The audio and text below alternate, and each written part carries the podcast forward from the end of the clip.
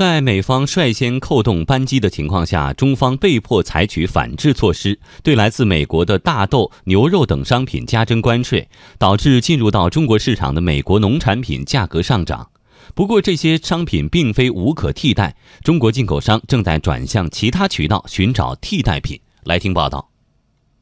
面对美国进口肉类价格上涨，中国进口商表示，他们将转向国际市场，从其他牛肉供应商寻找替代品。以牛肉为例，中国目前是世界第二大牛肉进口国，二零一七年约有七十万吨，价值约三十三亿美元。中国减少美国的牛肉进口量，这将让其他国家获得机会。中国将从澳大利亚、南非和加拿大进口牛肉。中国转向其他国际市场，也是其他行业的预期趋势。贸易专家表示，美国对中国出口的一些最有价值的产品。如波音飞机和美国制造的汽车都受到了威胁，因为中国可以从欧洲和日本进口空客喷气式飞机或汽车。即使是美国大豆，中国也正在考虑增加从巴西进口的大豆。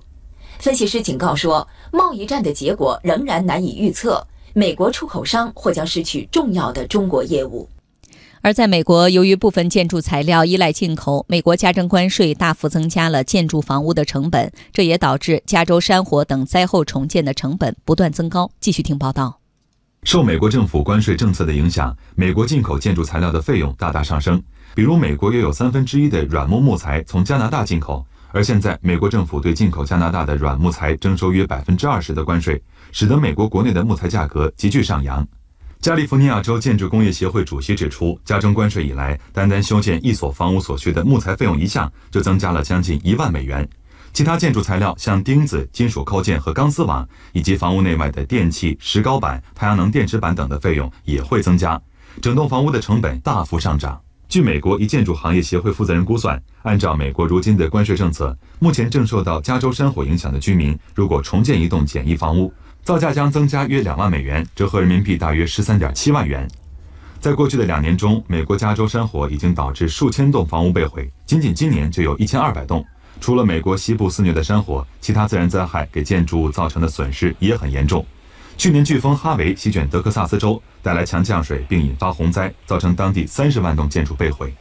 灾后家园亟待重建，而面对不断攀升的建筑成本，灾区居民也只能无奈买单。显然，美国政府的关税大棒正在打疼美国自身，落在了其宣称要为之创造福利的民众身上。对于总部位于美国的公司来说，美国政府加征关税的政策让他们承担更高的进口成本。美国劳工部的数据显示，在过去的三个月里，美国洗衣机的平均成本上涨了百分之十七。